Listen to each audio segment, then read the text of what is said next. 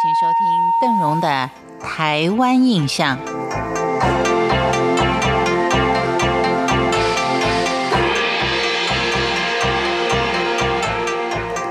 在我们今天社区生态旅游，我们来到的是屏东恒春的龙水社区。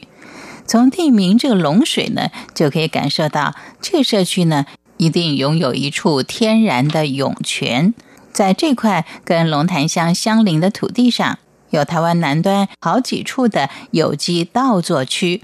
到这里旅游，也许会安排您一起走入稻田，体验农家如何的种稻收割，深刻感受一下粒粒皆辛苦的含义后，然后再享用社区里妈妈们专属于中破塞级的风味美食，可能吃起来更觉得香甜可口。在这里有一种家家户户都会做的米食，叫做昂菇桂，很多人都说我有吃过。但是您会做吗？到了这里呢，你也可以学习一下几乎被遗忘了的老祖宗的手艺。以往传统民谣家到这里来过之后，也做了一首朗桥红菇桂的新民谣来赞赏他，可是南国第一位。很多的游客还会发挥创意，做不同造型的昂古柜，过程是相当的有趣。所以在龙水社区。不但有恒春半岛的美景、静谧的氛围跟田野的乐趣，来这里会让你玩到泥巴，跟土地做一个最亲密的接触。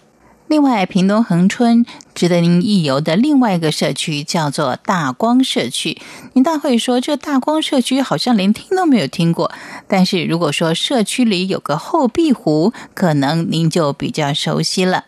其实，大光社区早期多半种植琼麻。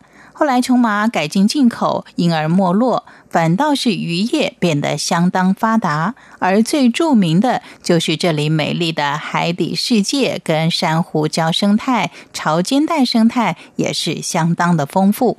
当然，以前当地人是以捕鱼为生，但是现在您旅游到大光社区，也许呢，导游会告诉您，这一条鱼几百块吃了就没有了。但是如果能够让鱼一直生活在这海底，不仅仅能够孕育下一代，还可以吸引更多的游客到这里来看它。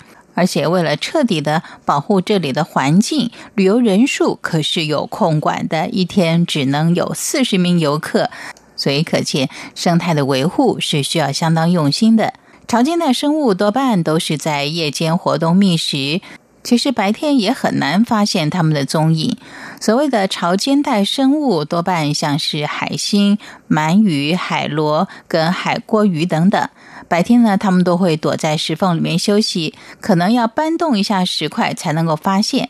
但是夜间呢，它们就会自己跑出来觅食。那游客是不是也需要白天在旅馆里面休息，晚上才能出来活动呢？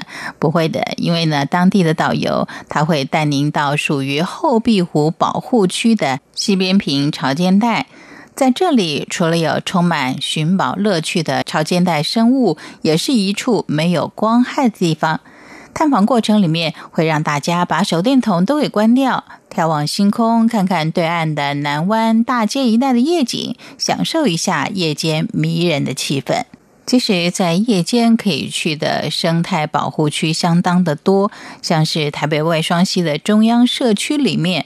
有一个翠山步道，白天看起来好像蛮贫瘠的，但是入夜之后可是相当热闹的一个生态乐园，有相当多可以观察跟互动的动植物，像是有猫头鹰、绿袖眼、青蛇、树蛙等等。这里的萤火虫可是陆生的，日落后的一个小时是最好的观察时间，再晚一点，萤火虫就会躲到草丛深处去休息了。夜游有一项要相当注意的，就是晚上蛇类的出没，但是还好，大多数都是属于无毒无害的。借由这样的一个夜间旅游，可以让小朋友了解这些社区居民，让我们能够更亲近我们所居住的这片土地。感谢您今天的收听，为您介绍的是几个可以夜间旅游的、属于社区性质的生态保护区。台湾印象，感谢您的收听，我们下回见。